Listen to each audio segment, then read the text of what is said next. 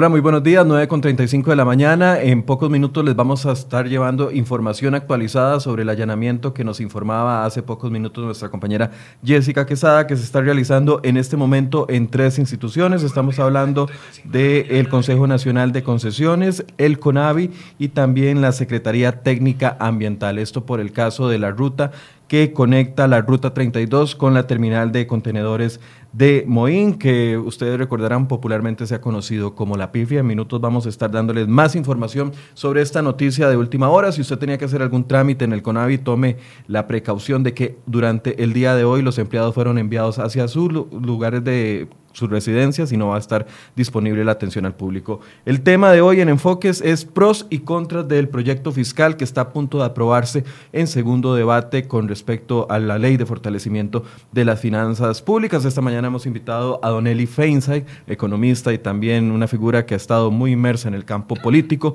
para que nos dé su panorama y queremos analizarlo en estos dos sentidos. ¿Cuáles son los aspectos positivos de este proyecto y cuáles son los aspectos que no son tan positivos y que es necesario arreglarlos o irlos solucionando con proyectos de ley complementarios. Don Eli, buenos días, gracias por acompañarnos en Enfoques una vez más. Buenos días, Michael, un placer estar por acá. Eh, y bueno, listo para entrarle al tema de fondo. Aquí estoy tratando de compartir la transmisión en mi, Facebook. Ahí, lo escuchamos, ahí lo escuchamos. No se preocupe, aquí puede pasar de, todo, no se preocupe. Disculpas. No, no, no, no se preocupe. Don como, como, dicen, eso es lo que pasa cuando se transmite en vivo. Cuando se transmite en vivo, uno está aquí listo para que suceda lo que tenga que suceder y salir adelante. Don Eli, eh, bueno, usted no era un gran fan del proyecto fiscal desde un principio y conforme fue pasando el tiempo fue viendo algunas señales que... El, que lo hicieron de una o cierta forma apoyar el proyecto. ¿Cuál es la valoración al día de hoy después de pasar un filtro que todos veíamos casi que imposible en estas condiciones que fue el filtro de la sala constitucional? A ver, yo, yo no soy... Yo no soy ningún fan del, proyecto fiscal y sigo sin ser un fan del proyecto fiscal. Eh, pero, pero digamos que en mi, en mi escala de, de cosas que me desagradan, me desagrada todavía más ver a un país en ruinas. Eh, y llegué a la conclusión de que estábamos ante una coyuntura eh, extrema en el país donde si no se tomaba una decisión pronto, eh, podríamos caer por un precipicio.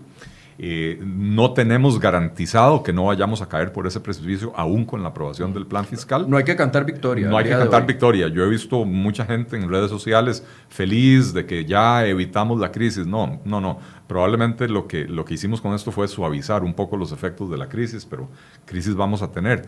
Eh, entonces, sigo sin ser un, plan un, fan del plan fiscal, pero... Eh, eh, me pareció que la posición responsable era decir, bueno, tomemos el trago amargo, como cuando uno le dan un jarabe para la tos, el trago amargo para, para bueno, pues sentirse un poco mejor, ¿verdad? Y que ojalá esto nos dé un respiro para poder tomar las, las decisiones y adoptar las reformas que el país verdaderamente necesita para evitar eh, eh, volver a estar en una situación como esta tan a menudo, ¿verdad? Ahora, dentro de lo positivo que podemos ver con lo que se aprueba, eh, vienen cuatro ejes importantes, lo que es la regla fiscal, lo que es la transformación del eh, impuesto de ventas al IVA, al impuesto de valor agregado, también lo que regula en la parte de empleo público y también lo que regula en temas de las exoneraciones, en algunas pocas que quisiéramos que fueran muchos más. ¿Cuáles cree usted que son los puntos débiles de lo aprobado y, y lo que se necesita mejorar a futuro? Eh, yo, yo divido el plan fiscal en, dos partes. Los primeros dos capítulos que tienen que ver con la creación de nuevos impuestos o la modificación de, impuestos existentes eh, y los otros dos capítulos que tienen que ver con eh, contención del gasto público por la vía de ciertos límites a los abusos que se han cometido con el empleo público eh, y la posibilidad de recortar el gasto en situaciones eh, extremas cuando el endeudamiento supera ciertos umbrales que establece la, propia ley, ¿verdad? Entonces, eh, la primera mitad del proyecto de ley me parece que no es buena del todo. Eh, esos, dos capítulos, ¿verdad? El de la creación del IVA y el, de, y, el que modifica el impuesto de renta, son dos capítulos que esto va mucho más allá de posiciones ideológicas. Por supuesto que un liberal no puede estar contento con, que le aprueben impuestos. Pero si vamos a reformar los impuestos, deberíamos de hacerlo de manera tal que se promueva eh, la reactivación económica, que se promueva el crecimiento económico, que se fomente la inversión para que se genere, para que se genere más empleo, para poder resolver los problemas estructurales del país. Eh, la reforma fiscal en esos dos capítulos eh, está hecha a imagen y semejanza del sistema tributario existente, que es un sistema tributario que tiene varios defectos, entre ellos tiene muchísimos impuestos, eh, y cuando digo muchísimos impuestos, hay una lista en la página web del Ministerio de Hacienda que identificó aproximadamente 105 tributos vigentes en Costa Rica, ¿verdad? Entonces, muchísimos impuestos. Eh, muy complejos, impuestos con un montón de tasas y categorías, eh, con un montón de exoneraciones también dentro, de la, dentro del propio diseño del impuesto eh, y tasas muy altas, ¿verdad? Y entonces terminamos en una situación en la que son muchos impuestos muy difíciles de cumplir que los termina pagando muy poca gente porque las exoneraciones son, eh, son la regla y no la excepción. ¿Podemos ejemplificar este punto? Sí, claro. el impuesto al salario, por ejemplo. Es, es un impuesto que el, el, umbral que se establece para, para el, digamos, el no pago del impuesto, que anda en alrededor de 800 mil colones, es un umbral que exime del pago del impuesto al 86 por, 84 o 86%, ahora no recuerdo el... Eh, eh, pero bueno, prácticamente digamos el 85% de todos los trabajadores costarricenses están por debajo de ese umbral. Porque eh, la mayoría de los trabajadores ganan menos de 800 mil colones. Ganan o reportan menos de 800 mil colones. Eh, yo no quisiera proponer que llenemos de impuestos a los trabajadores, pero usualmente cuando usted exonera a alguien de un impuesto es porque eh, eh, presenta condiciones que realmente lo ameritan. Gente en situación de pobreza, con, con complicaciones importantes, ¿verdad? Ningún país puede proceder bajo el supuesto de que el 85% de los trabajadores son pobres.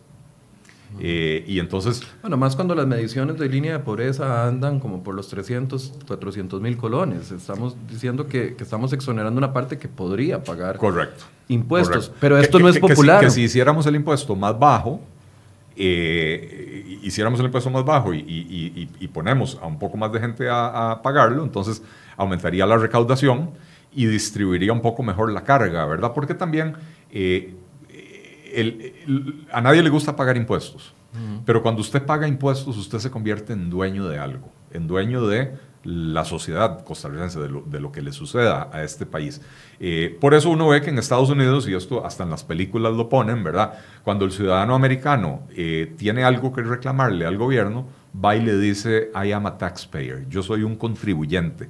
Y a mí usted me trata como tal, como contribuyente. Y en esa palabra taxpayer, contribuyente en inglés, va implícito el hecho de que yo soy su patrono, su salario lo pago yo con mis impuestos. Y entonces usted no puede hablarme con grosería, usted no puede hablarme con altanería, usted me tiene que resolver mi problema a mí.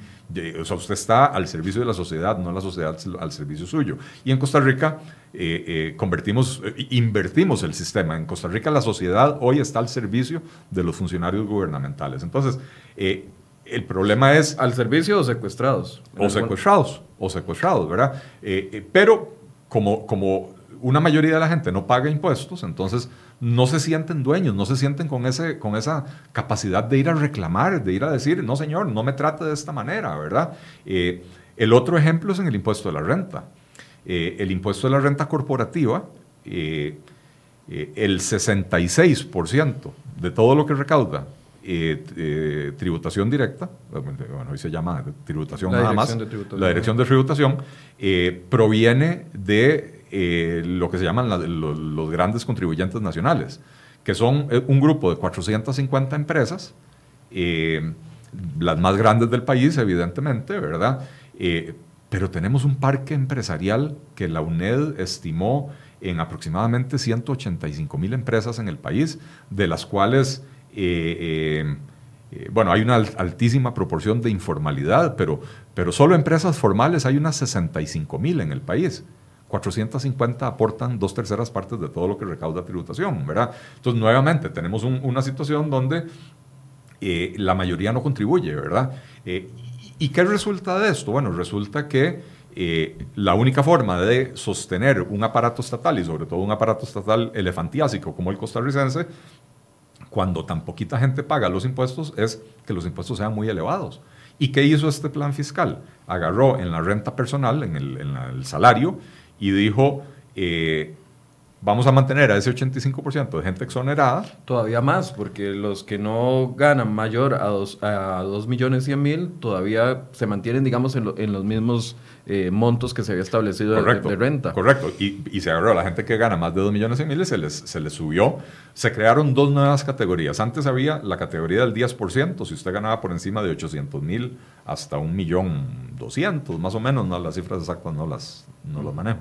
sí, a millón 200, A millón 200 y un 15% si usted ganaba por encima de eso. Entre millón 200 y 2 millones 100 bueno, antes era un millón doscientos sin límite, de un millón doscientos para arriba sin límite. Ahora, un millón doscientos hasta dos millones cien, usted paga 15, por encima de dos millones cien, usted paga 20, y por encima de cuatro millones doscientos eh, paga, paga 25%. Entonces, agarramos el impuesto eh, y, a los que ya lo estaban pagando, eh, los estamos haciendo pagar más. Ese, digamos que es el elemento de progresividad en el, en el plan fiscal, ¿verdad? Eh, pero se, volvió ahora más complejo, ¿verdad? Porque estar calculando con cuatro escalones de impuesto eh, eh, se vuelve una complicación para el contribuyente y se vuelve una complicación para el, fiscalizador, para el auditor de, Hacienda, ¿verdad? Don Eli, nada más una pausa. Quiero recordarles a los que nos están viendo en un computador fijo que pueden participar de la encuesta que tenemos el día de hoy. La pregunta es... Más bien es que usted califique la mayoría de medidas del plan fiscal en positivo o en negativo. Si usted está viéndonos en un computador fijo, puede encontrar esa encuesta en un icono eh, redondo con tres barritas que va a encontrar a mano derecha de su pantalla. Si nos está viendo en un teléfono celular, en donde usted entra a la transmisión, aquí le van a aparecer las dos opciones para que participe con sus comentarios y sus eh, aportes y también con la encuesta. Don Eli, cuando hablamos, y esto es muy popular, que los ricos paguen como ricos y que los pobres paguen como pobres pobres. Eso, es, eso es un mensaje que todos hemos querido decir porque pensamos en los ricos que paguen más, ¿verdad? Pero aquí estamos viendo de que por supuesto, yo no quisiera pagar más impuestos, pero cuando decimos que los pobres ganen como, gaste, eh, paguen, como pobres, estamos diciendo que entonces las personas que ganan menos de 800 mil colones deberían de pagar también impuesto de renta. Bueno, es que la, gente agarra esa frase y solo, y solo ve la, primera mitad, que los ricos paguen como ricos. Eh, y las cifras que yo le estoy dando a usted, que son cifras que cualquier persona puede ir a verificar, son cifras reales. Y entonces el mensaje es claro, en Costa Rica los ricos pagan como ricos o por lo menos los ricos pagan. Eh, ahora, nuevamente, no se trata de que los pobres paguen, se trata de que la clase media, que es la mayoritaria en el país, debe también de contribuir al... o sea, eh, eh, estamos en un barco, el barco es común, ¿verdad? Entonces, también la clase media debería de contribuir. por eso, insisto, el, plan fiscal en, en, los dos capítulos de impuestos es... es no resuelve nada, no resuelve nada porque lo que va a recaudar adicional, según estimaciones de Hacienda, que yo creo que son muy optimistas, es un 1.3% del PIB. En impuestos. En impuestos, en impuestos, lo que va a recaudar adicional, eh, cuando el déficit es del 7%. Eh, y, cómo se llama, eh, y lo hace recargando los impuestos sobre los que ya de por sí estaban pagando los impuestos. decía que hay una lista de, de aproximadamente 105 tributos vigentes. Eh, bueno, también hay un estudio que hizo el Estado de la Nación junto con la Asamblea Legislativa, creo que en el 2016, donde identificaron varios miles, ahora no recuerdo la cifra exacta, más de dos mil normas de exoneración eh, en la legislación costarricense, ¿verdad? Entonces, algunas son exoneraciones de una única vez. Por ejemplo, eh, el gobierno del municipio de Palmares le va a donar un terreno a la Cruz Roja para que haga ahí un... Eh, bueno, se exonera esa transacción de, de, los impuestos, ¿verdad? Pero hay otras que son exoneraciones continuas, que, que, todos los años se repiten. Un ejemplo es el tema que fue muy popular ayer en redes sociales, la situación con una, un vehículo de carga que solo pagaba 44 mil colones de marchamo por una exoneración que se aprobó en los años 80 y que todavía, entonces la gente comparaba el vehículo de carga con 44 mil colones, mientras que yo tengo que pagar por mi vehículo 300 mil colones, o un motociclista tiene que pagar 150 mil. Es que cuando hablamos de exoneraciones, yo creo que la gente no, no, no tenemos claro los costarricenses de, de, qué estamos hablando con exoneraciones, porque los que no pagan impuesto al salario para abajo de 800 mil, porque ganan para abajo de 800 mil, eso es un tipo de exoneración. tipo de exoneración. es un tipo de exoneración. Eh, ese dato específico que vos estabas mencionando del, camión de carga, eh, yo lo vi y no, y no, tuve chance de, verificarlo. Lo que pasa es que creo que a veces la gente en redes presenta información poco confiable, ¿verdad? Y entonces, eh, recordemos que cuando uno paga el marchamo, uno dice el marchamo. El marchamo es el sticker que uno le pega al, a la ventana del carro. Ese sticker no vale ni cinco colones. ¿verdad? Lo que uno está pagando es una combinación de cosas, donde hay el impuesto al ruedo, o no sé cómo se llame ahora, eh, en este país somos muy, muy originales para cambiarle el nombre a los impuestos y disfrazarlos, pero famoso impuesto al ruedo, a la tenencia de los vehículos o como se llame, pero también estamos pagando un seguro obligatorio. Eh, y, para la mayoría de los vehículos, la, mayor, la mayor parte de lo que se paga es el seguro, en realidad. Eh, y el seguro, pues, no es un impuesto, el seguro es eh, eh, una obligación que tiene usted, usted quiere utilizar las carreteras del país, que son un bien común de, la sociedad, eh, y entonces se le exige que para hacerlo tenga este seguro que proteja no solo su propiedad, sino que proteja a terceros que se pueden ver involucrados en un accidente por culpa suya, ¿verdad? y entonces, el seguro, si está bien calculado o no, esos son otros 100 pesos, ¿verdad? Porque el INS tiene la mala maña de que agarra los carros y entre más viejos les va subiendo el valor, ¿verdad? Eh, yo, por ejemplo, tengo un pickup que tiene 12 años eh, y en los últimos tres años, cada año vengo pagando más eh, porque ellos le, aumentan el, costo por ser un carro más viejo. Según ellos, tiene mayor índice de siniestralidad, qué sé yo. Pero, pero básicamente el seguro, si estuviera bien calculado, el seguro depende de la siniestralidad. Eso quiere decir de qué tan probable es que usted se vea involucrado en un accidente. Eh, las motos en Costa Rica tienen mayor índice de accidentes que los carros, entonces a las motos le suben más eh, que a los carros, ¿verdad? Entonces, no hay que, no hay que confundir las cosas, ¿verdad? Eh, podría ser que ese camión de carga tiene un trato especial en el impuesto, pero el seguro igual lo tiene que pagar, ¿verdad? Pero sí, hay, o sea, hay montones de exoneraciones. Eh, eh, eh, las cooperativas tienen exoneración, no pagan impuestos de renta. Em, las, zonas francas tienen exoneraciones. Ahora, también es algo que, la sociedad tiene que decidir. ¿Queremos eliminar las exoneraciones? ¿Qué pasa con todos los empleos que se generan en esos sectores? ¿Cuáles son los criterios de justicia para decidir estas empresas sí merecen una exoneración y las otras empresas no? ¿Verdad? Yo soy de la opinión. O estos trabajadores sí merecen una exoneración y otros no. por ejemplo, en, el caso del impuesto de renta. Es que, perdón que sea tan insistente, pero es que yo quiero calar en el mensaje, tal vez de la parte educativa, de que tenemos que, cuando decimos exoneraciones, tenemos que entender de qué estamos hablando, porque si no, para muchos sería echarse la, soga al cuello. Si tengo un salario de 500 mil colones y digo no más exoneraciones, entonces también me van a caer a mí. Claro, ese es el punto. Y para que, para que estemos claros, una, una, exoneración es cuando existe un impuesto que, que grava alguna actividad económica eh, y se le ponen eh, excepciones, ¿verdad? Entonces, eh, al asalariado se le cobra un impuesto, pero solo a los que ganan más de 800 mil colones. Entonces, todos los que están para abajo de 800 mil colones están exonerados por la misma actividad, por, o sea, por, por la actividad económica que es trabajar, el empleo, ¿verdad? por eso se paga un impuesto. Eh, por producir, por producir en una fábrica, las compañías pagan impuestos, pero si usted pone la, fábrica en, régimen de zona franca, no paga los mismos impuestos, ¿verdad? por, por producir leche, si usted es una sociedad anónima, usted paga impuesto de renta pero por producir leche, si usted es una cooperativa, no paga impuesto de renta, ¿verdad? Pues, son, esos son las exoneraciones. Entonces, claro, cuando la gente dice eh, eh, de que todo el mundo pague, ¿verdad? Y, sí, claro, el, el, asalariado de 500 mil colones tiene que saber que cuando dice eso, está diciendo, bueno, yo también debo de pagar.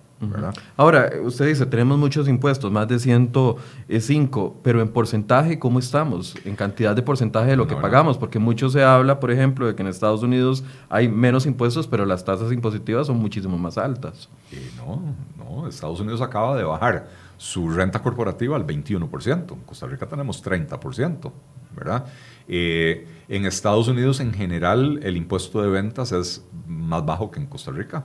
Usualmente en Estados Unidos varía porque cada estado puede definir el, monto del impuesto de ventas, pero el impuesto de, ventas en Estados Unidos oscila entre cero en algunos estados y 6 o 7%. Eh, no creo que haya ningún estado que tenga impuestos de ventas de más del 10%, ¿verdad? Entonces, no, no es cierto que en Estados Unidos la tasa impositiva es más alta. Lo que pasa es que en Estados Unidos no hay tanta exoneración. En Estados Unidos todo el mundo paga. ¿Verdad? Eh, eh, y entonces eh, eh recaudan, recaudan más, ¿verdad? bueno, tiene una base para recaudar muchísimo. No, no, digo recaudan más en términos porcentuales. Por supuesto, usted no puede comparar un país de 330 millones de personas con uno de 5 millones de personas en, en términos de montos, pero, pero en porcentuales sí, ¿verdad? lo otro interesante, Michael, es que en Costa Rica hay, bueno, decía 105 impuestos pero hay cuatro impuestos que representan el 88% de todo lo que se recauda. Cuatro impuestos. Entonces, usted tiene una administración tributaria, eh, la Dirección General de Tributación y la Dirección General de Aduanas, con, con, personal que tiene que andar persiguiendo a empresas y a personas eh, para que paguen impuestos que son insignificantes y relevantes, y muchas veces es más caro la administración del impuesto que lo que se recauda por concepto de ese impuesto. Y entonces, eso es literal que sale más caro el caldo que los huevos, ¿verdad? Eh, a Costa Rica le iría mucho mejor si elimináramos por lo menos 90 de esos impuestos eh, y concentráramos al personal de Hacienda en, en, recaudar mejor los impuestos que sí son eh, de base amplia, pero hay que hacerlos de base amplia. Un impuesto a la renta debería ser de base amplia. Cuando usted le mete cientos de exoneraciones, esa base amplia la erosiona, pero la erosiona la propia legislación, ¿verdad? Eh, de manera que, ¿cómo se llama? La gente se queja mucho de la evasión y de la ilusión. Bueno, sí, claro, si usted tiene tantísimos impuestos, eh, solo el cumplimiento es complicado. O sea, para una empresa eh, pagar impuestos ordenadamente requiere de todo un departamento de salarios, que son salarios que usted podría utilizar mejor en procesos productivos. Cada persona que usted tiene que dedicar a pagar impuestos, lo mismo que cada guarda de seguridad. Cuando hay una situación de inseguridad en un país y usted tiene que contratar guardas privados porque el Estado no le brinda a usted la seguridad, bueno, son recursos que usted está dedicando a actividades que para la empresa no son productivas. Que si usted estuviera en libertad de dedicarlos a actividades productivas, se mejoraría la productividad de la empresa, se mejoraría, se eh, incrementaría la inversión, incrementaría el empleo eh, y sería mejor para, para, el país en general, ¿verdad? Pero yo no me hubiera imaginado una discusión fiscal como la que tuvimos, Don Eli, si se si, si, hubiera tomado la decisión dentro de esta ley de ampliar la base, por ejemplo, en el, en el tema de renta y que todos los asalariados, no sé, mayores a, a 400 o 500 mil colones eh, tengan que incluirse un impuesto que no sea el 10%, pero del 1 o del 2. Si con el 1% de la canasta básica colapsamos casi como país, yo no me imagino entonces qué hubiese pasado si se hubiera ampliado esa base. Bueno, es que uno, uno no puede... Y lo está eh, diciendo usted que está en contra de los impuestos, pero es que es un tema de justicia. Uno, uno no puede eh, enfrentar una reforma fiscal a pedacitos. Usted quiere hacer una reforma fiscal, debería ser una reforma fiscal integral donde reforme todo el sistema para simplificarlo. Al simplificarlo, usted baja las tasas de los impuestos en términos generales, pero amplía la base. Incluye, incluye a, todo el mundo, excepto a la gente más pobre, a la gente más necesitada, ¿verdad? Eh, baja, insisto, baja las tasas de impuestos, con eso fomenta la inversión, fomenta el crecimiento económico, termina teniendo un sistema tributario más justo, un sistema tributario más eficiente y un sistema tributario que recauda más. Pero usted necesita un enfoque integral. En cambio, cuando usted agarra y dice, tengo una ley de impuesto de renta con 300 artículos y voy a modificar 24 de ellos, eh, eh, eh, cuando usted lo enfrenta de esa manera, usted está abriendo 24 grupos de presión. Porque hay un artículo que toca, por, estoy inventando aquí, pero a, la industria ganadera. Entonces, claro, ya los ganaderos están en contra. Bueno, no, utilicemos un, ejemplo real, el tema de las cooperativas. Cómo se movieron las cooperativas en la Asamblea Legislativa y, e incluso si no sale aquella carta donde viene explicado la inversión millonaria que hizo las cooperativas para lobby en la Asamblea Legislativa, ahorita eso no sería ni, tema de discusión. Bueno, igual quedaron excluidas al final de cuentas. O sea, se iba a incorporar a las a las cooperativas con una tasa preferencial, no con la tasa que pagan las demás empresas, eh, una tasa de renta preferencial, y al final siempre las excluyeron, ¿verdad? Eh, eh, de manera que, nuevamente, cuando, cuando usted hace reformas parciales, lo que, lo que genera es un incentivo para que los grupos de presión vayan a decir, bueno, como solo está reformando parcialmente, excluyame a mí. Si usted dice, no, vamos con una reforma integral, y aquí esto es tieso y parejo y para todo el mundo por igual, entonces le resta un poco de autoridad moral a los grupos que vienen a decir, excluyame a mí. Es interesantísimo cuando usted escucha los argumentos de los grupos de por qué ellos deberían de estar exonerados o con una tasa de impuesto más baja y siempre le van a decir que es que son el sector económico más importante del país. Bueno, pero es que no puede ser que todos los sectores económicos sean los más importantes del país. Todos son importantes y todos deberían de trabajar en relativa igualdad de reglas eh, eh, y no generar categorías donde algunos no pagan del todo, otros pagan una tasa preferencial y otros pagan la totalidad de la, de, la tasa. Y usualmente los que pagan la totalidad de la tasa son los que más empleo generan, los que más inversión generan y, eh, y eso no tiene ningún sentido, eso es como dispararse en el pie. 1.339 exoneraciones según una nota que habíamos publicado acá en CR hoy, eh, según el Estado de la Nación, dice que desde eh, desde la Basílica hasta Carlos para futbolistas, país suma 1.339 exoneraciones. Se les vamos a poner el link ahí en la conversación que estamos teniendo para que puedan ingresarlo. Aparte de eso, Don Eli, en el tema de, entonces, en el tema de IVA y renta, ¿usted qué cree que nos faltó en esta reforma? Eh, Ajustar. Bueno, creo que fue un enfoque parcial, incompleto, eh, que, que, no, que no resuelve nada y más bien vino a complicar un diseño ya de por sí defectuoso del sistema tributario. Entonces, eh, eh, esos dos capítulos para mí, si yo los tengo que calificar como maestro, póngale cero por bruto, ¿verdad? Este, eh, también entiendo, o, más bien, los, los, otros dos capítulos, el, el título 3 del proyecto de ley, que es el que tiene que ver con el empleo público, que vino a establecer ciertos límites a lo que se puede pagar en términos de prohibición, dedicación exclusiva, eh, anualidades, etcétera, eh, me parece que es una absoluta necesidad. Ayer la ministra que estuvo sentada acá en esta misma silla donde usted está decía, bueno, eh, eh, no es verdad aquel cuento que se ha metido de que estas eh, limitaciones van a aplicar solo para nuevos empleados públicos. Y puso ejemplo, por ejemplo, la, anualidad, puso la cesantía y puso creo que la dedicación exclusiva como ejemplos. Quiere decir que eso va a generar resultados, aunque sea pocos en ahorro, que es una, una buena señal y que abre la discusión. Al empleo público que ya se anunció desde ayer de que va como discusión a partir del próximo año. De, marzo. sí, a ver, en términos gráficos sería más fácil entenderlo y aprovechemos que tenemos cámara para, para decir que usted tiene dos curvas, una curva que le, que le, grafica los ingresos del Estado y una curva que le grafica los gastos. Bueno, lo que tenemos hoy en día es esto. Estos son los gastos, van creciendo y estos son los ingresos.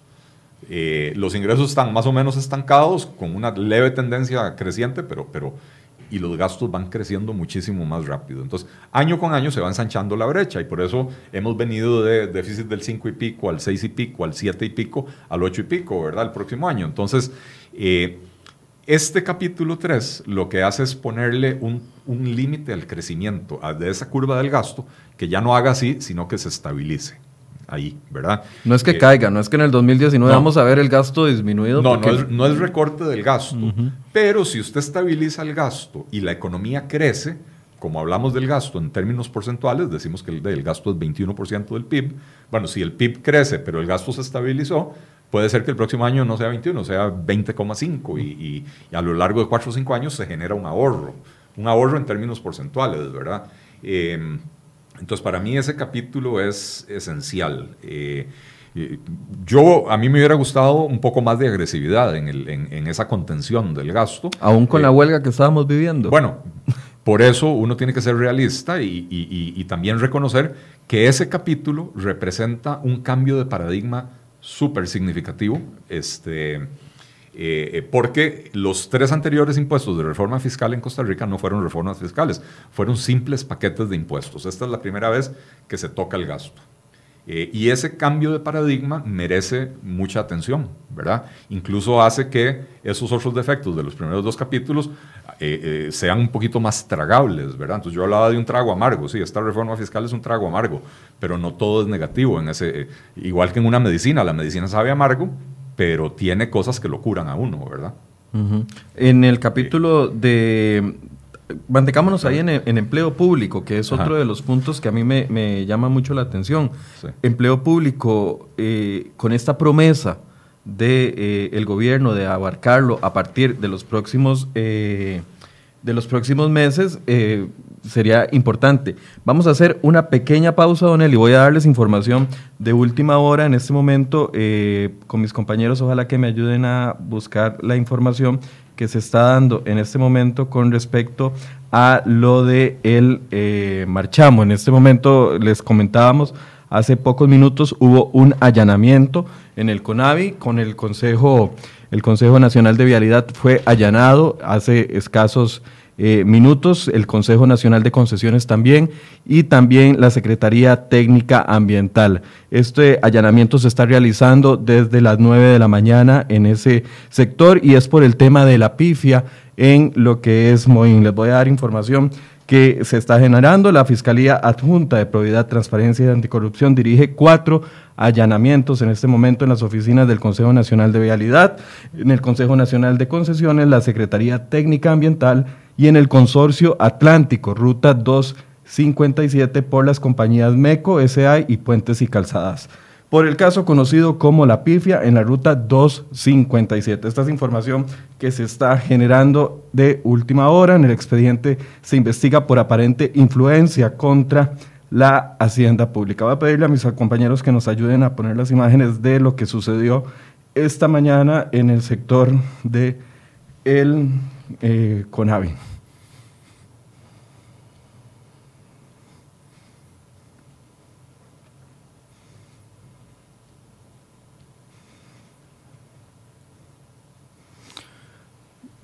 Bien, tenemos un pequeño problema, pero les estábamos informando, allanan el CONAVI, Consejo Nacional de Concesiones y CETENA por la situación de la ruta 257 situación que se está dando en este momento de última hora.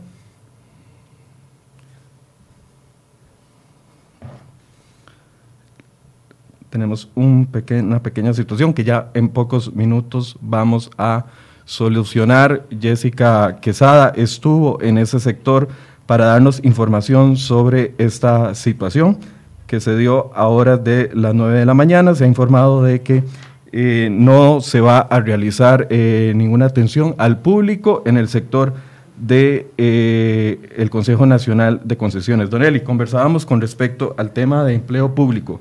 ¿Cuál es el próximo paso de gobierno? bueno, el gobierno ayer anunció que en marzo va a presentar su, su, propuesta de reforma del empleo público. me parece que es esencial porque la, situación fiscal, o, digamos la fiscalidad, hay que verla como una tijera de dos hojas, eh, que tiene una hoja que es de los ingresos y una hoja que es de los gastos.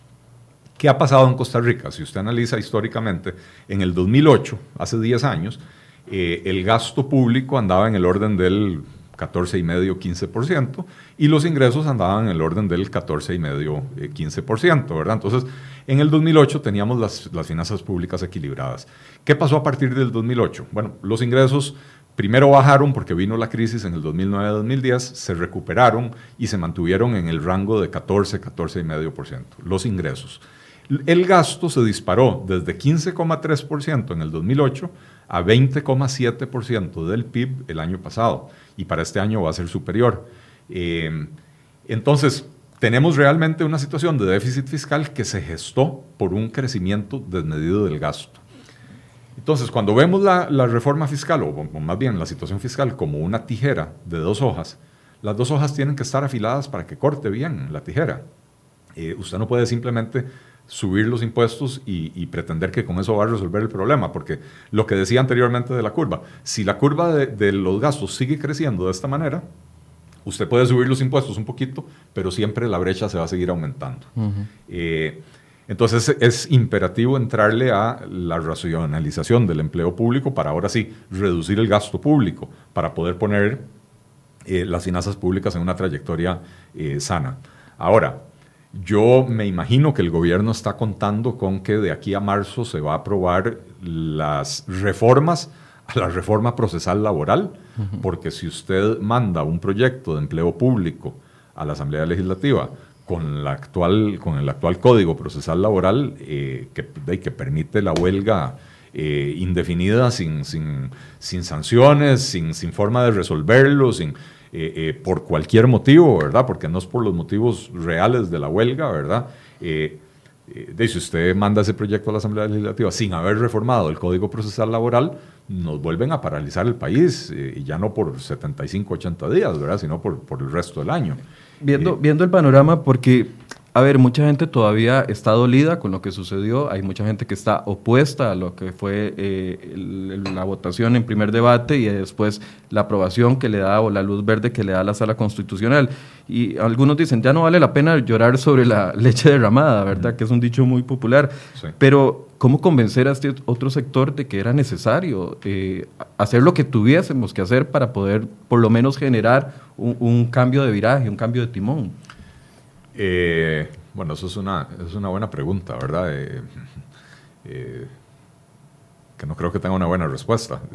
si alguien supiera cómo hacer para convencerlos, los hubiera convencido antes de tener que, antes de, tener que, adoptar estas reformas impopulares como hayan sido, ¿verdad? En, parte por eso yo celebro que se haya podido avanzar en el trámite del plan fiscal nuevamente, yo no celebro los impuestos. aunque no sea el plan perfecto. Aunque ni no sea el plan perfecto, pero yo creo que en Costa Rica en los últimos años habíamos llegado a un nivel de entrabamiento donde, donde las cosas no se podían aprobar si no era por unanimidad. Y eso es una, eso es una eh, eh, deformación, es una prostitución del concepto de la democracia. La democracia es que las mayorías toman acuerdos con respeto de los derechos de las minorías, pero no necesariamente complaciendo en todo a las minorías, ¿verdad? Entonces, eh, el país para avanzar necesita acuerdos de mayoría, eh, eh, necesita un poder judicial fuerte que proteja los derechos de las minorías, pero necesita también quitarle el poder del veto a cualquier minoría avance en la dirección que la sociedad quiere avanzar. la sociedad ahora decidió avanzar en una dirección que no es la que a mí me gusta, que es subir impuestos. Eh, pero bueno, esa fue la decisión de la sociedad, ¿verdad? Eh, entonces, eh, insisto, antes de entrarle a la reforma del empleo público es imperativo modificar la reforma procesal laboral. lo otro que yo haría, que yo sé que este gobierno no va a hacer, es promover una simplificación tributaria significativa. ¿Qué significa eso?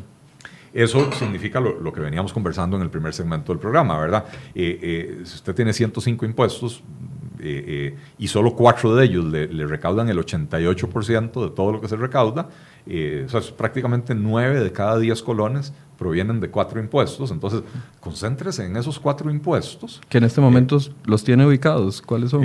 sí, renta, ventas, combustible y, y, selectivo consumo, ¿verdad? que, el selectivo consumo en teoría era un impuesto que pagaban artículos de lujo. Yo creo que ahora se lo, se lo meten a, cualquiera, ¿verdad? Pero, eh, pero esos son básicamente los, los, cuatro impuestos que, que, representan el grueso de la recaudación. Eh, y entonces, eh, concéntrese en esos cuatro impuestos, pero veamos, veamos también de qué manera hacemos que esos impuestos sean más eficientes. O sea, ¿cómo hacemos para que el impuesto no sea un desincentivo para trabajar? ¿Y cómo hacemos para que el impuesto no sea un incentivo para la informalidad? Eh, y, en la medida que usted tiene eh, impuestos muy altos y muy complicados de pagar, o sea, en la medida que usted le dificulta a las personas cumplir con el pago del impuesto, eh, está pegándose un disparo en el pie. Entonces, simplificación, ¿qué quiere decir? Eliminemos un montón de impuestos. Dejemos los impuestos que verdaderamente recaudan. Eh, y analicémoslos bien, simplifiquémoslos. En, impuesto de renta eh, deberíamos de bajar las tasas, pero eso sí, ampliar la base, ampliar la base, empezar a incluir a los sectores que tradicionalmente están exonerados. Eh, pues la inclusión puede ser paulatina, no tiene que ser de golpe, ¿verdad? Pero para no provocar una, una huida de la inversión. Pero bajar las tasas, bajar las tasas. Usted no puede simplemente agarrar y decir, metámosle el 30% de impuesto eh, a, las empresas de zona franca porque se van del país eh, eh, y, tampoco puede decir, metámosle el 30% a las cooperativas de la noche a la mañana, pero eventualmente tienen que llegar a a jugar en, en, otras condiciones, ¿verdad? el tema de zonas francas es muy delicado porque eh, digamos, a diferencia de las cooperativas, eh, Zona Franca se trata de atraer inversión extranjera. Y la inversión extranjera tiene 195, 194 otros países eh, para escoger a dónde irse. Entonces, no podemos ponernos en plan de, hagámoslos pagar el 30%. Pero si usted agarra las zonas francas y, dice, bueno, vamos a mantener por 10 años más la exoneración y a partir de ese momento empiezan a pagar un 5% de renta, un 8% de renta, y ya no con contratos que vencen, sino que mientras usted esté en zona franca, esa va a ser su tasa de impuesto eh, eh, para siempre, ¿verdad? Eh, a las empresas les conviene eso, que eso fue básicamente lo que hizo Irlanda hace 20, 25 años y provocó una ola de inversión extranjera curioso, creándoles un impuesto y más bien lo que hicieron fue atraer empresas que en otras jurisdicciones pagan más que eso, ¿verdad? Doña Leonor Villegas nos dice, ¿por qué no enfocarse primero en la reducción del gasto y vean con lupa la corrupción? ¿Era posible eso? Porque con el tiempo que teníamos y con el panorama que teníamos y con las advertencias que teníamos, era posible, no sé, tomarnos el primer año de, don Carlos Alvarado y decir, bueno, vamos a, bajar, eh, vamos a quitar exoneraciones, vamos ¿Era posible en ese panorama? Eh, porque el, gobierno nos ha vendido la idea de que ya el tiempo se había acabado. Bueno, a ver, el, gobierno se casó con, el plan fiscal desde la campaña. Eh, y eso hay que reconocerle a Carlos Alvarado, que él fue claro desde campaña, dijo yo apoyo el plan fiscal, que en aquel momento, digamos, después fue modificado por, contextos sustitutivos y todo, pero, pero la esencia sigue siendo la misma, ¿verdad? Que es subir los impuestos y hacer un pequeño esfuerzo de contención del gasto. Eh, entonces el gobierno se comprometió en eso desde el primer día y puso todos sus huevos en esa canasta. Eh, un gobierno diferente pudo haber dicho, no, vamos a buscar otro, un, enfoque más balanceado, vamos a entrarle más a la, reducción del gasto. Ahora, no creamos que la reducción del gasto es algo que sucede de la noche a la mañana. Claro. Eh, para mí, insisto, la ley de empleo público es esencial porque eso implica recortar el gasto. Y la reforma del Estado, que el gobierno prometió que para el 2020 la va a presentar, la reforma del Estado va a implicar cerrar instituciones obsoletas, fusionar algunas instituciones que, cuyas misiones se duplican, etc. Eh, eh, va a ser otra discusión muy complicada, ¿verdad? Porque en este país las instituciones tienen defensores que defienden a la institución per se y no por la finalidad para la cual fue creada, ¿verdad?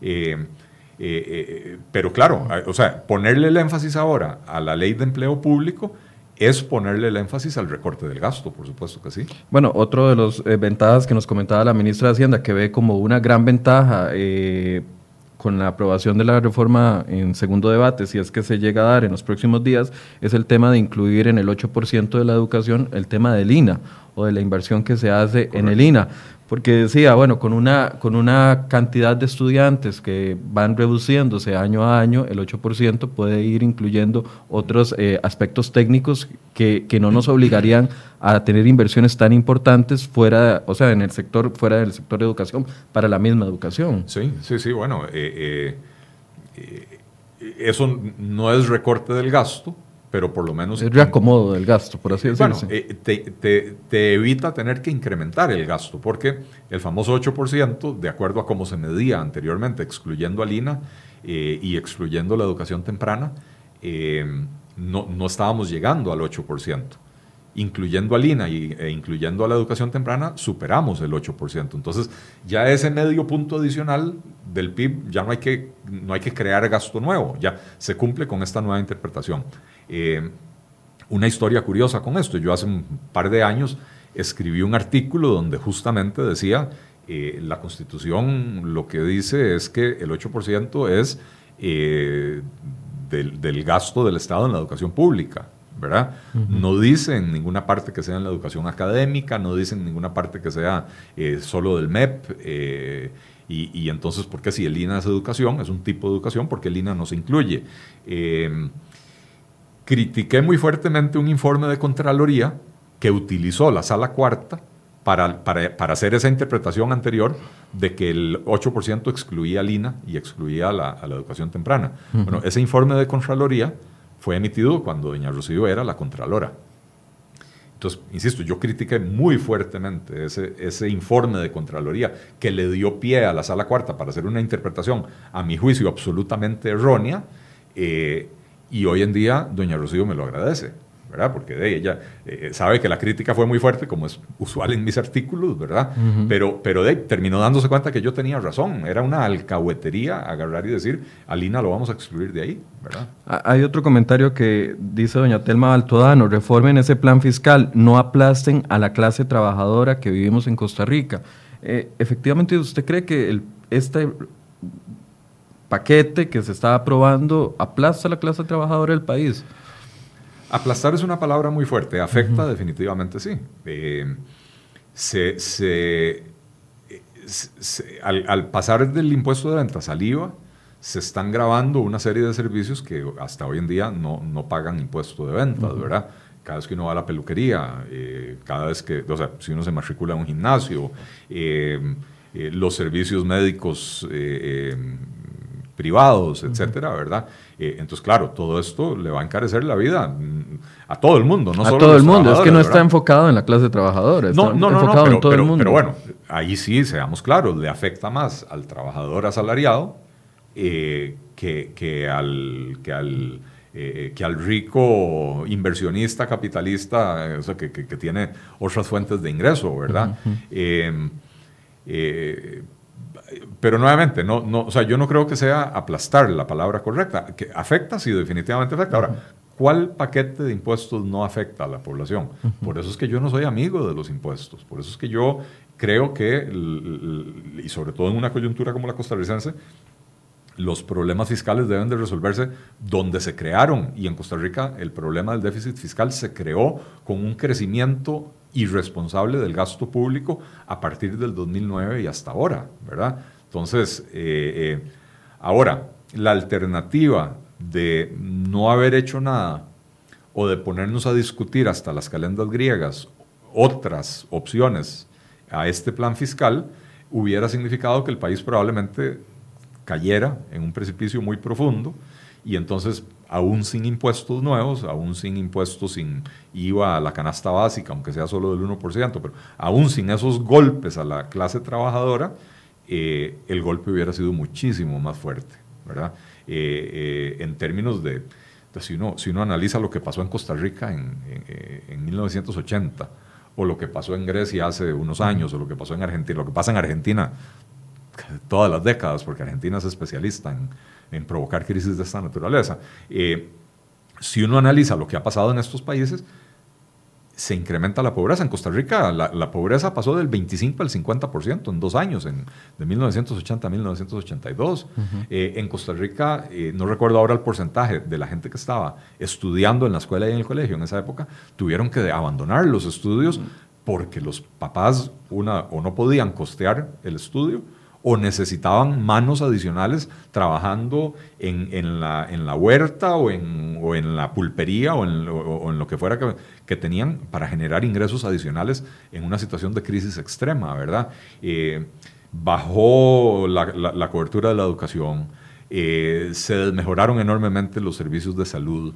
Eh, se disparó el tipo de cambio. Se disparó el tipo de cambio, se dejó de construir infraestructura y todo eso golpea muchísimo más a la gente que, el IVA del 1% a la canasta básica, lamentablemente es así, hay que decirlo, es impopular, pero esa es la realidad. Sí, es que cuando hablamos del, del 1% y yo hacía la comparación que le he hecho muchos eh, durante estos días, que eh, el incremento en el tipo de cambio pudo haber sido incluso más, afectarnos más que un 1%, la gente se molesta porque cree que uno está a favor de lo que está pasando, uno está a favor de una solución, la que sea, para que no caigamos en esto. Ahora, Don Eli, ¿usted cree que las dos señales que se dieron ayer, eh, que yo las veo muy, muy tímidas, pero no, no, no, quiero calificarlas, más bien que sea usted, las dos señales que es un tipo de cambio que bajó un poquito y que los bonos de nosotros en el, en el exterior se, se valoraron mejor el día de ayer, ¿usted cree que sean señales confiables de que, de que la, a nivel internacional están viendo que estamos haciendo las cosas bien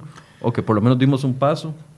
Los, los mercados son eh, usualmente de reacciones rápidas, ¿verdad? Entonces, eh, cuando hay una mala noticia que pone nervioso al inversionista, los mercados reaccionan a la baja, castigan al país, eh, lo, que sea que tengan que hacer.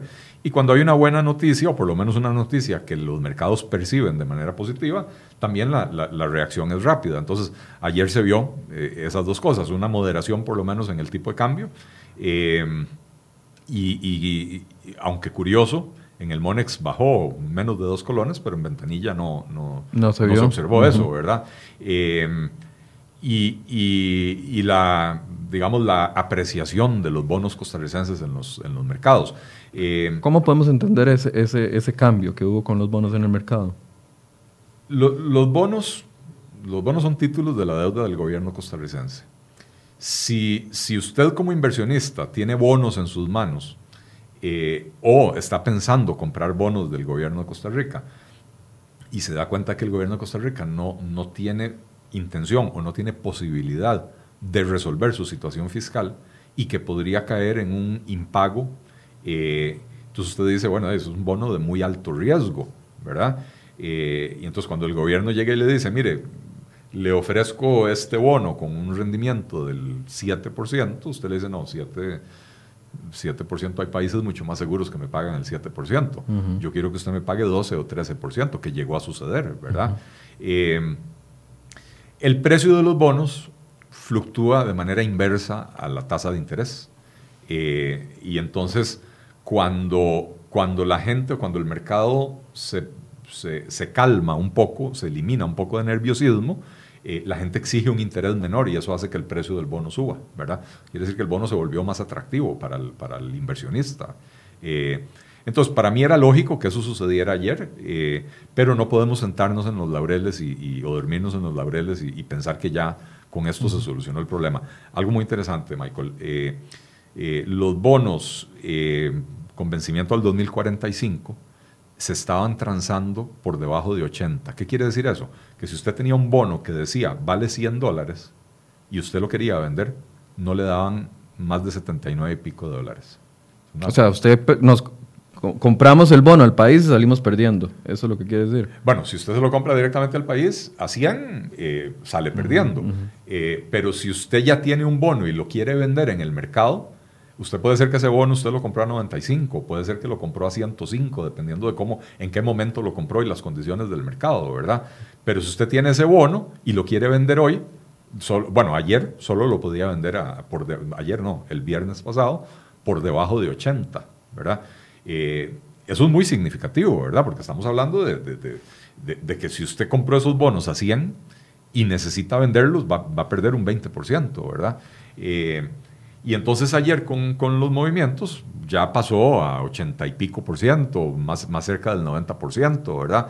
Eh, pero países con, con, niveles de riesgo similar están, están teniendo tasas de interés mucho más bajas no, no con niveles de riesgo, con calificación de riesgo similar a Costa Rica, están pudiendo colocar a tasas más bajas de las que está pudiendo colocar Costa Rica. Esto en parte explica eh, lo, que han dicho las calificadoras de riesgo, que tienen a Costa Rica en perspectiva negativa. ¿Qué quiere decir en perspectiva negativa? Quiere decir, bueno, ustedes tienen una calificación.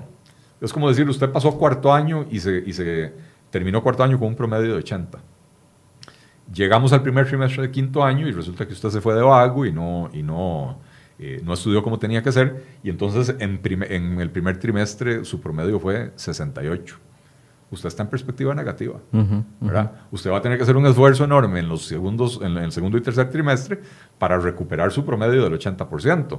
Eh, lo que pasa es que eh, de, llegado al final del segundo trimestre, si usted no estudió, le fue mal en los exámenes, le bajamos la calificación, ¿verdad?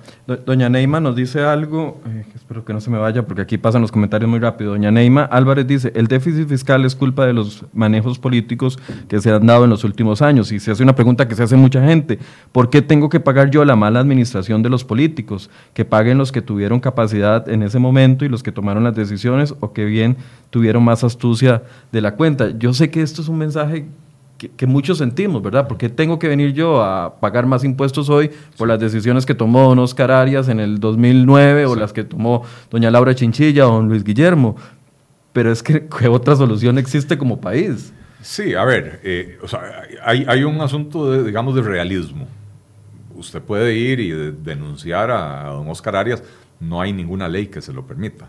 Pero usted puede demandar a Oscar Arias y, y, exigir que un tribunal le quite a don Oscar Arias todo, todos sus activos, toda su riqueza. Y con eso no pagamos ni el 0,000001% del déficit fiscal, ¿verdad? Entonces, eh, eh, o sea, hay un asunto de realismo ahí que hace que esta no sea una solución. Pero lo otro, y creo que es muchísimo más importante, es ningún presidente toma decisiones en el vacío. La gente toma, o sea, los políticos toman decisiones con apoyo mayor o menor de la población. Eh, eh, Luis Guillermo Solís no llegó al poder por la fuerza, llegó al poder por los votos, la gente lo apoyó. Eh, bueno, entonces los ciudadanos somos responsables también de esos malos manejos, ¿verdad? veníamos en una situación, después de los gobiernos de Oscar Arias y Laura Chinchilla, donde el gasto público creció enormemente, irresponsablemente, y el país decidió escoger eh, como presidente a una persona que más bien iba a incrementar el gasto aún más y lo decía en su plan de gobierno, ¿verdad? Y entonces, bueno, la, responsabilidad al final de cuentas sigue siendo de nosotros como ciudadanos. Eh, las opciones políticas en este país que proponen recortar el gasto, reducir los impuestos, no son potables para, para la ciudadanía. Bueno, pues entonces la ciudadanía tiene que asumir su cuota de responsabilidad también. Claro, y es que eh, yo creo que cada vez más eh, en campañas electorales vamos exigiendo respuestas más concretas y pasó con Carlos Alvarado. Todos los medios exigimos de una u otra forma su posición con respecto al problema fiscal y fue claro y hasta el momento la ha cumplido, aunque a muchos no nos guste, ¿verdad? Pero hay otro tipo de político que en campaña dice una cosa y, ya a la hora de actuar dice eh, o hace completamente otra. Y pongo un ejemplo que aunque don Fabricio Alvarado no está en el poder en este momento, pero durante toda la campaña habló de proyecto fiscal y ahora que tiene eh, el poder de influencia en nueve diputados del bloque de Nueva República, dice, no, no, no vamos a apoyar el plan fiscal. Entonces, es, ahí también la calidad de políticos que tenemos al frente para votarles. Así es, así es. Este, eh, el, sistema ha ido generando incentivos perversos, ¿verdad? Para, para eh, eh, el político exitoso hoy en día en Costa Rica es el político que bloquea, no el político. Es más, se satanizó, y yo de esto culpo a don Otón Solís, se satanizó el concepto de la negociación política llegó un momento hace 10, 15 años donde eh, el diálogo entre opositores era, era mal visto. Si, si, si usted se encontraba a José María Figueres y a Rafael Ángel Calderón almorzando en un restaurante, en vez de aplaudir que se sentaran a conversar, a ver cómo sacan el país adelante, decía, contubernio, están negociando algo, se van a robar el país entero. Eh, bueno, ese nivel de cinismo, ese nivel de desconfianza termina volteándose en contra del propio ciudadano. Bueno, que ha sido el mensaje que ha impartido don Albino Vargas todos los días desde que empezó la huelga el 10 de septiembre, que dice el, no sé cómo él le llama, la coalición plus, que, PAC plus, algo así. Partido Liberal. Ajá, Acción Ciudadana, Liberación Nacional y Unidad Social Cristiana. Y yo digo, bueno, se unieron en un proyecto de que de una u otra forma presenta una solución, no la mejor, pero, pero una solución. ¿Qué hubiese pasado? Y se lo preguntaba a don José María Villalta, que estuvo el viernes ahí donde usted estaba, ¿cuál era la opción alternativa? Y él me decía, una serie de medidas. Pero es que esa serie de medidas no tenían viabilidad política. Entonces ahí es donde uno ve que hay que escoger entre lo malo y lo más malo. Eh, así es, al, final de cuentas, eh, eh, yo, ah, yo no acepto cuando, cuando un diputado, por ejemplo, agarra y me dice sobre un proyecto de ley, tal vez una reforma a la ley de tránsito. Y el diputado me dice, eh, hay que legislar, hay que aprobar esto, aunque esté mal, hay que aprobar algo. no, no, no, no, no. no, eh, eh, esa, esa, esa forma de ver las cosas cuando me dicen no hay que permitir que lo perfecto sea enemigo de lo bueno. Bueno, si estamos hablando de lo bueno, estoy de acuerdo pero recordemos la, ley de tránsito que se aprobó hace unos años, que fue un mamarracho después de 15 años de discusión, claro. ¿verdad? Y los, y los diputados decían, hay que aprobar algo, es, es imperativo aprobar algo porque había muchas muertes en carretera. Y la primera se cayó toda por las multas en, sala, constitucional. ¿verdad? Y entonces... No, y ahí sí todo el mundo aplaudía a la sala constitucional, ¿verdad? Claro, claro, claro, porque me bajó las multas. Porque me bajó las multas. Eh, pero, pero, o sea, no, no podemos caer en el conformismo de, decir hay que aprobar cualquier cosa. Eh, pero eh, digamos, una ley de tránsito, si usted se atrasa tres meses más en aprobarla o seis meses más en aprobarla, el país no se le desploma, ¿verdad?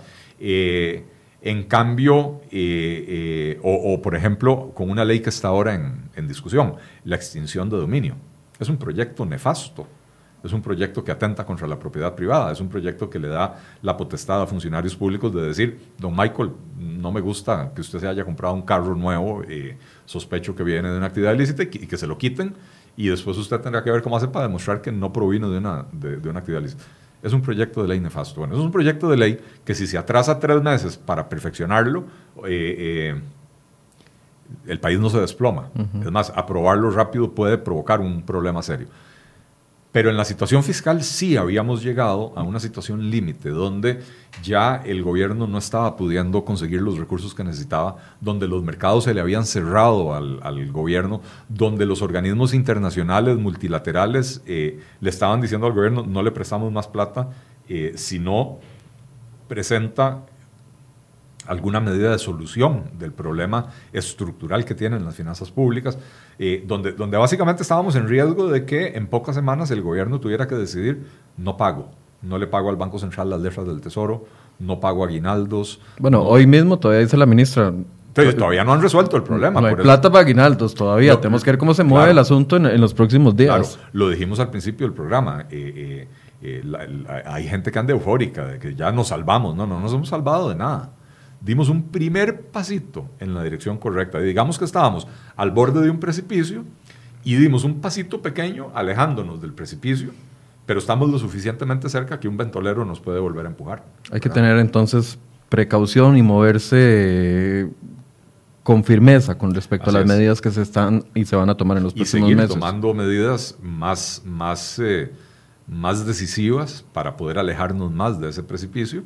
Eh, eh, el gobierno no puede y la Asamblea Legislativa no pueden descansar, no pueden agarrar y decir, bueno, ya salimos, salió la reforma fiscal, vámonos de vacaciones. No, no, no pueden parar, tienen que empezar inmediatamente con las siguientes reformas. Entonces, insisto, yo, yo creo que el cálculo del gobierno es, vamos a entrarle, una vez que se apruebe el plan fiscal, entrarle a, las reformas, a, la cuestión de la huelga en, el, en el Código Procesal Laboral, para después de eso presentar empleo público que es una reforma importantísima y necesarísima para el país. Habrá que ver qué va a presentar el gobierno. De momento solo nos han prometido que lo van a presentar, pero no conocemos el contenido. Sí, una cosa es el gran tema general y otra cosa es los detalles de la Pero, pero como principio general, eh, reformar el empleo público y de lo que se ha venido discutiendo es eh, eh, nuevamente eliminar los 14 regímenes de empleo público que hay, crear un solo régimen de empleo público, eh, como lo establece la constitución política, etcétera, con los límites que ya se pusieron en,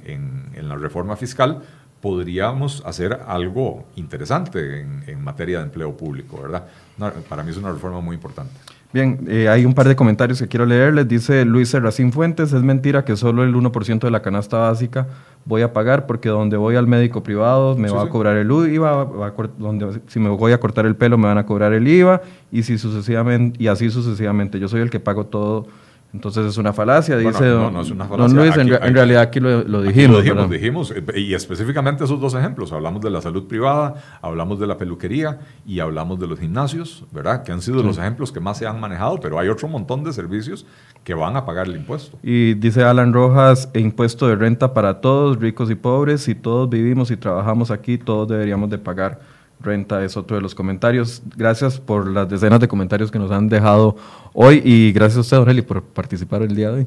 Un placer, este, muchísimas gracias. Hay disculpas por las, las dificultades técnicas. No se preocupe, ya, ya pasaron las dificultades técnicas. Cero estrés. Nada más quiero darles los resultados de la encuesta que hicimos hoy. Les preguntamos que calificaran la mayoría de eh, medidas que incorpora este plan de fortalecimiento de finanzas públicas, un 52% las calificó como positivas y un 48% de las personas que participaron las calificó como negativas. Yo diría que puede ser un, muy cercano un empate técnico lo que opinan hoy nuestros eh, lectores y seguidores. Les agradecemos mucho el tiempo que nos han dedicado hoy les esperamos mañana a partir de las 9 de la mañana. Buenos días.